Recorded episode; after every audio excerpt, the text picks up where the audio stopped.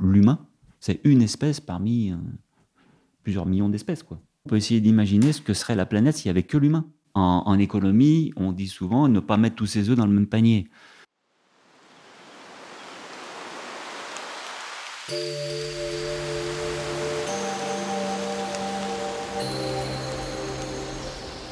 Belvédère.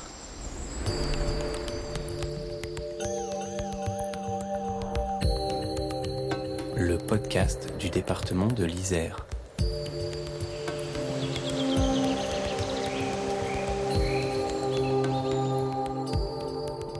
C'est l'été, les oiseaux chantent, vous écoutez Belvédère et c'est le moment de partir à la découverte des espaces naturels sensibles de l'Isère, des écrins de nature merveilleux de biodiversité et de beauté, où des centaines d'espèces animales et végétales menacées peuvent vivre en toute sécurité. Mais en quoi la rosalie des Alpes, l'Apollon ou le liparis de l'Ouessel sont-ils vraiment essentiels? Faut-il s'inquiéter de voir des espèces disparaître, sachant qu'on connaît à peine 20% de celles qui existent sur Terre et que les moustiques sont toujours là à nous embêter? Pourquoi y a-t-il l'urgence à s'intéresser à ce qui se passe sous nos pieds? Didier Joux, écologue et pédologue au service du patrimoine naturel du département de l'Isère, nous explique tout. Bonjour Didier Joux. Mais au fait, c'est quoi un pédologue? Alors un pédologue, c'est une personne donc, qui étudie la pédologie. La pédologie, donc je vais reprendre l'étymologie en fait du terme. Euh, logie, donc tout ce qui est étude, et pédo, donc le pédon, en fait c'est le sol, le pédologue étudie le sol à l'échelle donc de la planète, de la Terre. Là, ces dernières décennies, on, s'est rendu compte qu'il y avait toute une vie, toute une biosphère au sein des sols qu'on connaît très peu ou mal, alors que justement le sol, c'est vraiment le support de la culture, de l'agriculture, euh, de la foresterie. Et on s'est rendu compte ces dernières décennies que justement par l'artificialisation des sols, on avait des impacts, euh, un impact, l'homme avait un impact très important sur, ce, sur cette boîte noire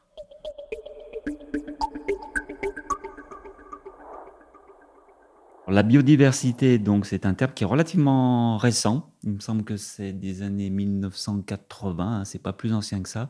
En fait, ça recouvre la notion donc de l'ensemble des êtres vivants à l'échelle de la planète. L'humain, c'est une espèce parmi euh, plusieurs millions d'espèces, quoi. Puisque, à contrario, on peut essayer d'imaginer ce que serait la planète s'il n'y avait que l'humain. La communauté scientifique, on sait très bien qu'il y a beaucoup d'espèces, mais on ne les connaît pas toutes dans le sens où on ne sait pas les nommer ou les différencier. Mais peu importe. On sait, on s'est aperçu que de toute façon, que chaque espèce a un rôle particulier ou des rôles particuliers à jouer au sein de la vie des écosystèmes ou même des éco-complexes, c'est-à-dire c'est des écosystèmes qu'on aborde à l'échelle de paysages ou de territoires. Donc c'est des ensembles d'écosystèmes et que de toute façon, euh, la vie à l'échelle de la planète, c'est tout un système donc d'organisation et de relations interspécifiques entre espèces ou même entre individus d'une même espèce. Et c'est vraiment toutes ces fonctions, tous ces rôles que chacun euh, joue qui fait qu'on a un équilibre, donc une vie qui peut fonctionner globalement. Chaque espèce a un intérêt. On ne on connaît pas lequel, pour certaines, on le sait, pour d'autres, on ne le sait pas. Mais en tout cas, on sait qu'on va perdre quelque chose si on perd une espèce. Le meilleur exemple pour, euh, pour souligner l'intérêt de certaines espèces, ou plutôt de groupes d'espèces, qui nous parlent le plus, c'est par rapport à tout ce qui est pollinisateur. Essentiellement des insectes qui, au cours de leur vie, donc, participent à la pollinisation donc, d'espèces végétales. Aujourd'hui, on a bien mis en évidence dans le monde scientifique que dès qu'on a une disparition de certaines espèces qui deviennent obligatoires par rapport à la multiplication donc, de plantes et notamment de tout ce qui est culture, agriculture. Si on n'a plus ces espèces-là qui assurent donc la pollinisation, euh, les espèces végétales, donc elles, elles risquent aussi à leur niveau donc de disparaître. Il y a aussi la notion donc de, de coévolution qu'on connaît aujourd'hui au cours donc de la, du développement de la vie, des différentes formes de vie à l'échelle de la planète. 4,5 milliards d'années, donc il y a eu toute la vie qui s'est développée, donc avec de plus en plus d'espèces, que ce soit des espèces végétales, animales, euh, les champignons, les bactéries, etc. Et voilà, et donc ces, relations donc des espèces les unes par rapport aux autres, et donc de l'intérêt euh, d'une espèce par rapport à une autre. Donc nous, on connaît celles pour lesquelles il y a un vrai intérêt, un vrai enjeu pour la survie même de l'espèce humaine, mais il y a d'autres espèces qui sont hyper importantes pour la survie même d'autres espèces, comme euh, des espèces d'arbres, par exemple. On, a mis le doigt sur les, fonctionnements de mutualisme ou de symbiose, qu'on appelle les symbioses, entre des champignons, des bactéries et des arbres. On sait très bien que si on n'a plus certaines bactéries ou certains champignons, eh ben, certains arbres ne peuvent plus survivre. Et euh, ces questions d'adaptation, de résilience, de résistance, que ce soit des écosystèmes ou des espèces, elle est liée à ce moteur qu'on appelle, c'est le moteur de l'évolution en fait. Ce sont tous ces changements qui, ont, qui sont le moteur qui ont fait qu'on a de plus en plus d'espèces, des espèces différentes, des écosystèmes différents. Et donc les conditions écologiques ne cessent d'évoluer à l'échelle de la planète. Après, il faut connaître les raisons de ces changements au cours de, l'évolution, c'est possible, ça on ne le sait pas encore, la communauté scientifique on ne le sait pas encore, si euh, les différentes extinctions qu'on a connues à l'échelle de la planète, c'est peut-être d'autres espèces qui étaient euh, aussi à l'origine de ces changements, ou peut-être pas. Aujourd'hui, on est à l'aube, on parle de l'aube de la sixième extinction et que l'espèce qui sera à l'origine de ces changements, ce serait l'homme, de par ses activités justement, par l'émission des gaz à effet de serre. Donc, on a produit un changement donc des conditions climatiques le climat est de plus en plus chaud. On a des questions par rapport aussi à la répartition de la pluviométrie. Donc là, on sait que l'homme a agi sur son propre milieu, sur son cadre de vie.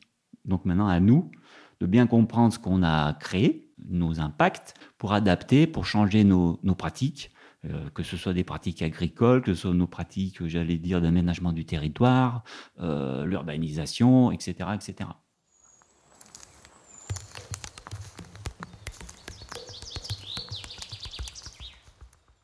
En, économie, on dit souvent ne pas mettre tous ses œufs dans le même panier.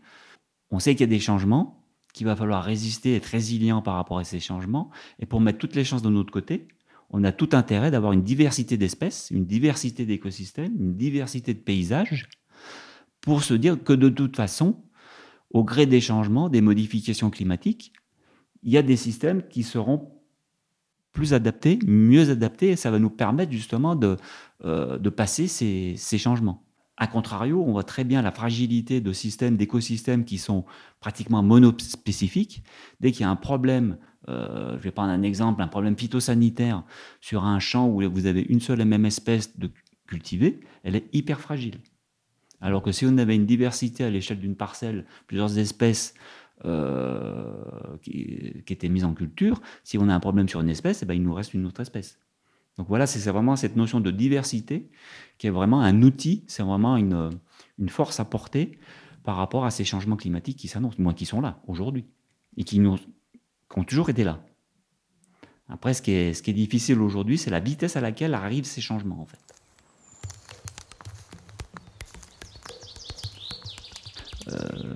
Nous, notre mission, c'est justement de garantir la préservation de cette diversité. Diversité de sites, diversité d'écosystèmes, de paysages, d'espèces, qu'elles soient animales ou végétales.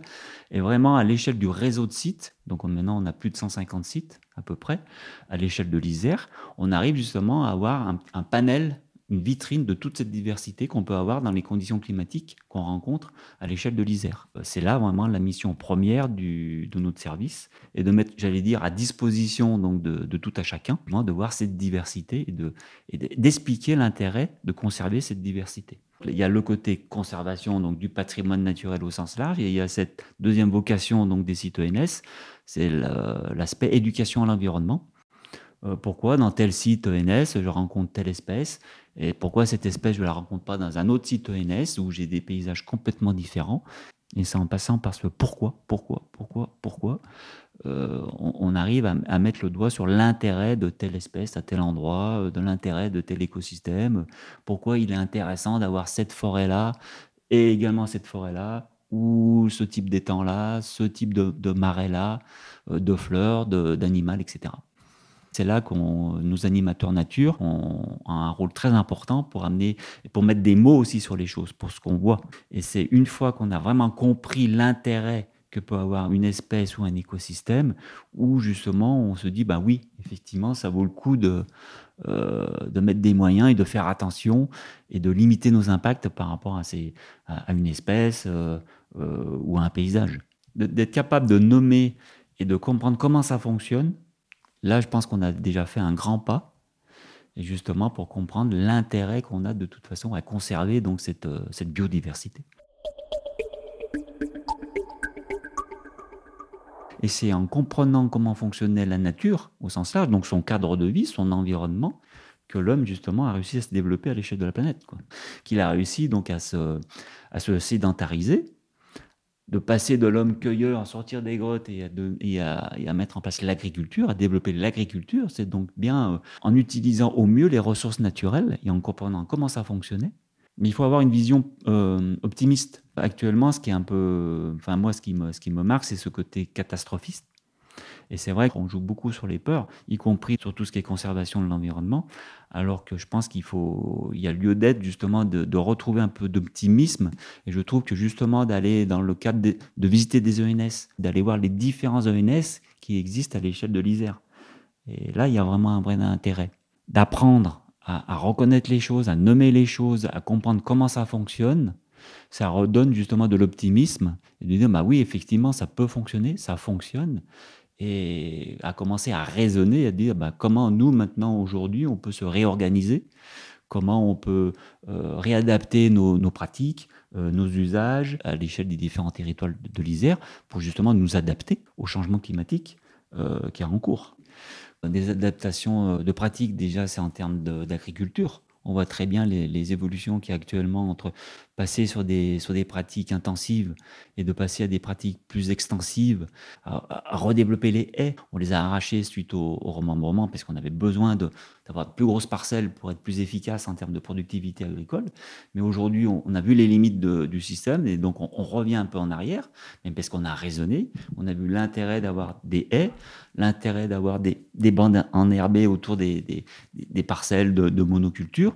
Nos agriculteurs, ils ont très bien observé, c'est eux les premiers qui ont observé que de toute façon, quand on avait un problème phytosanitaire, on avait intérêt d'avoir des oiseaux autour pour aller lutter contre des insectes qui pouvaient être nuisibles, euh, venir détruire des cultures.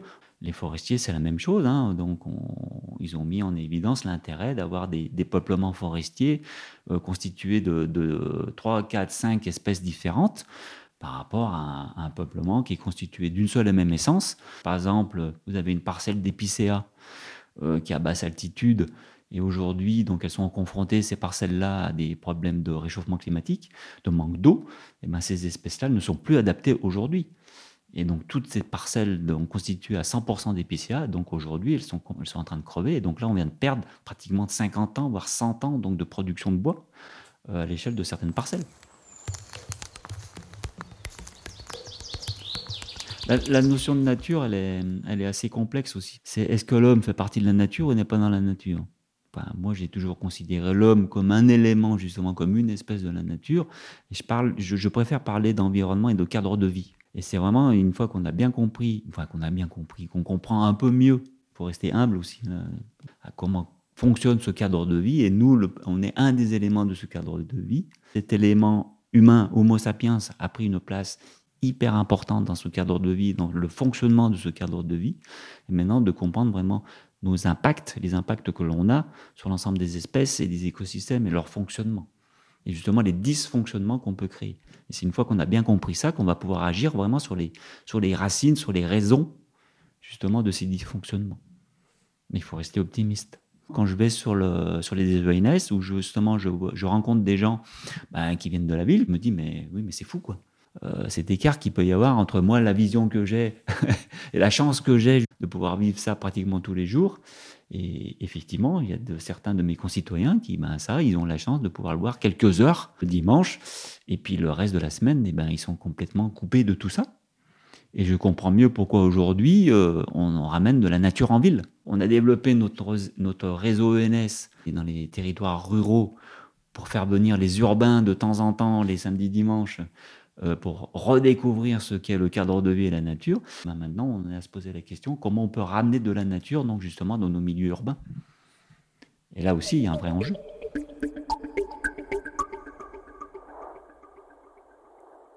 Pour revenir à ma, formation professionnelle, euh, je suis écologue. On a expliqué ce qu'était un pédologue, mais pas, mais pas un écologue. L'écologue, ben, un log, euh, logis, c'est celui qui étudie. Et oikos, c'est la maison. Et la maison, c'est notre cadre de vie, en fait, c'est notre environnement. Et moi, ce que j'aime bien, c'est être, ben, c'est très individualiste, hein. c'est tout seul, dans un milieu forestier. Je ne vous dirai pas lequel. Et justement, d'observer et d'essayer de, voir à un moment donné, un endroit donné, et d'essayer de, nommer un maximum d'espèces euh, qui, sont autour de moi et d'essayer de comprendre le rôle de chacune de ces espèces dans le fonctionnement de tout cet, écosystème forestier à un, moment, à un moment donné, à un lieu donné. Et ça, je le fais fréquemment. C'est ça mon belvédère, en fait. Et ce qui me permet d'être émerveillé tous les jours, quoi. Et tous les jours, j'en apprends.